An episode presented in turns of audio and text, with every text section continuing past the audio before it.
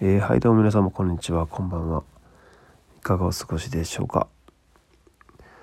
えー、っと本日はですね朝4時半に起きて4時半過ぎかな。で起きてねあのもう一日中2件案件回っていて神戸の兵庫ですかね。兵庫の方の案件と別の案件がまた夜になって朝の9時から夜9時、ま、8時まで。結構ずっと拘束されていてですね。久しぶりに疲れましたね。ええ。ー、ということで本日はですねまあ食欲に食欲に誘われてっていうお話とまあ何事も土壌作りが大切だなっていうお話をしようかなと思ってます。まずですがその食欲に誘われてっていうのはまあ誘われて新境地へ行きたいなっていうんですけどね、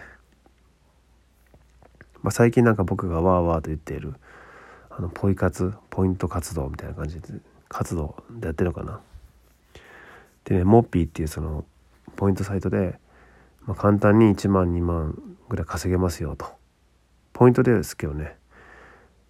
現金にそのまま還元できるんであの対等の価値で、まあ、結局はポイントというえどもね価値は同じなので稼げるよって話をまあ調べて怪しいなと思いながらもやってみて実際稼げたのですね。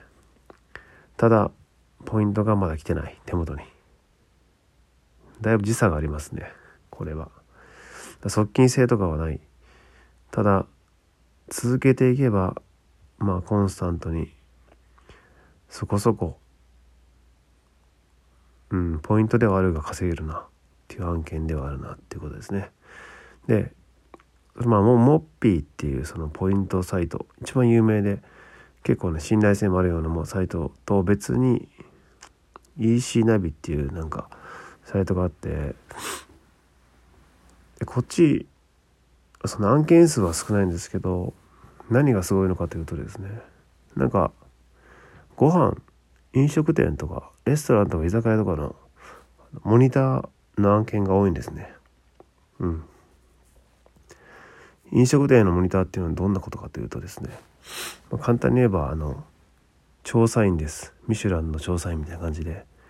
実際そのお店に行って事前にあの調べてほしいことっていうのが来るんですね情報として。例えばそのお店の雰囲気接客がどうだったか知りたいとかある特定のメニューを注文してその感想を知りたいとかまあなんかドリンク何か決められたドリンクとかを注文してそれを写真撮ってほしいとか。がまあシンプルにそのお店の自分が一番気に入ったメニューっていうのを写真に撮って報告報告してほしいとかね、ま、要するに調査員ですよね。うん。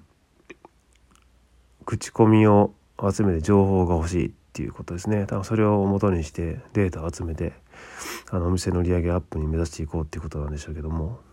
うん。でまあまあそのモニターが何がいいのかというとですね。現金ではないですがポイントの還元数が結構高いんですね。だいたい50%がポイントとして還元されるんですね飲食代の。1万円だとまあ例えば1万払ったとしたら5000円分5000ポイントぐらいが返ってくると。なのでまあ実質半額？1万円の食事が半額になると。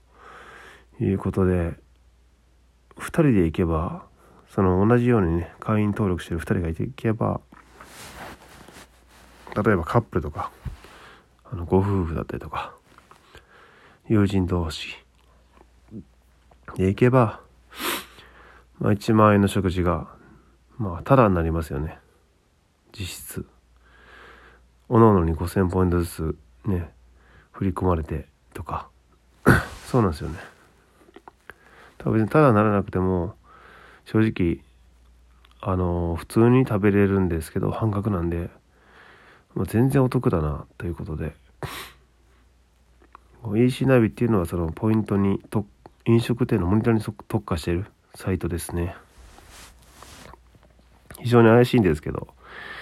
まあ怪しいのは怪しいと思うのはやっぱり自分が知らない世界だからこそ知らないことだからこそですよね。そういう仕組みとかも。実際は試してみて別にそんなあのぼったくられるとかそんなことないと思うんで別に割引がなかったとしてもですね普通に食べた分払うだけなんで何の問題もないというか普通のこと。なので一回やってみようかな。うん半額ですよ。美味しすぎるな。ただこれね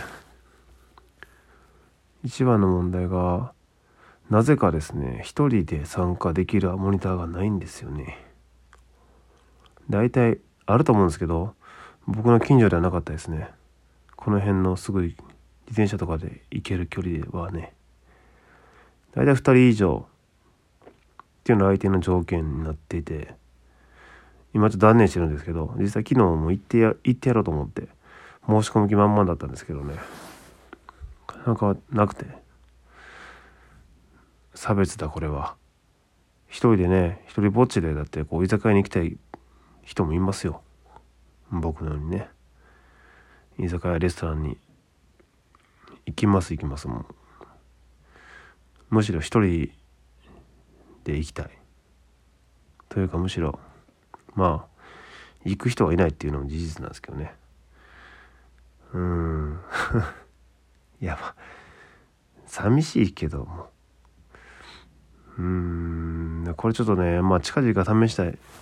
できれば今月中に一回ねちょっとその本当に半分還元されるのかいなっていうことをね実際行ってまたこういう場でねお話しさせてもらえたらなと思うんですけどね。すげえみたいなことをね。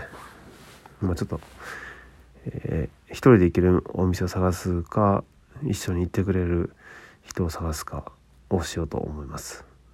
はい。あと2つ目。まあ何事もね土壌作りが大切というお話なんですけども本当にその通りだと思っていますね。土壌作りって何かというとですね例えばうん。まあ今で言うとあれですね。今の例で言うとそのポイントサイトとかをやるにしてもやっぱり銀行なんかまあ銀行口座とかと連携しなくちゃいけないとかね。あのいろんなサイト登録する手間があったりとか。まあ新しくねその Google のなんでしょうね。メールアドレスのアカウントを作ったりとか。まあちょっと面倒くさいんですよね。初めの準備の段階で。だったりまあ仮想通貨の例で言うと同じですね。それもやっぱり取引所。うんいろんなサービスをしてる取引所とに登録してパスワード設定してそのね銀行口座して本人確認してで認証されてからやっと取引が開始されるとか。取引が開始されるけど手数料高いから高いなとか。ただの銀行どこだろうって言ったらまた違うねネット銀行を開設しなければいけないと。それをまたやっぱり登録してあのいろんな情報を入力してちゃんとその承認されなければ使えない。で結構時間かかるんですよね。その登録もめんどくさいし。だからそれが土壌作りで僕今も電気代とガス代をねあの払ったらビットコインで還元されるっていうサービスを申し込もうとしてるけどそこのそのサービスの申し込みで一回あの弾かれて 審査不足みたいな感じで。もう一回今日やったんですけどそれも明日ぐらいには返事来るかな。なんせねなんか既存の生活から何か変化をしようしようと思ったらとか新しいことを副業とかでも挑戦しようと思ったら、うん、挑戦する前の土台作りがめんどくさいんですよね。何かと。ネットの世界とはいえ。それ一回やったら結構何でも応用を聞くというかサクサクいけるんですけどもあブログでもそうでしたね。ブログもさっきドメイン買ってサーバー契約してみたいな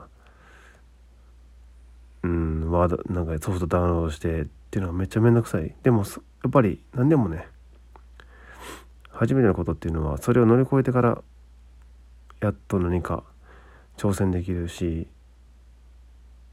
僕も初めそういうのにすやり始める前っていうのはやっぱりその挑戦しようと思う気持ちはあるけど初めのそういう設定とか登録とかがめんどくさくてやめてたんですねずっと。うん。でもそれは結構仕事とかでも同じかなと。今調理師からねその IT 関係に行ったけどやっぱり大変でしたしめちゃくちゃ大変でした。うん。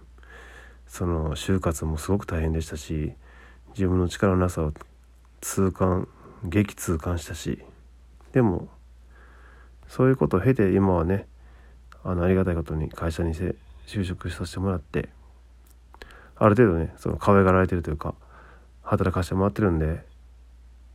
で見える世界もすごく変わったし感じることも変わりましたし価値観も大きく広がりました。だからまずは土台土壌作り土台作りっていうのが本当に大切だし、うん、日々変化して成長していくにはそれを怠ってはいけない。新しい畑をね土地を耕していかなければ種はまけないなっていうこと。を最近痛感しておりますということで本日はこの辺りで終わりたいと思います。ではありがとうございました。それではまた明日。さよなら。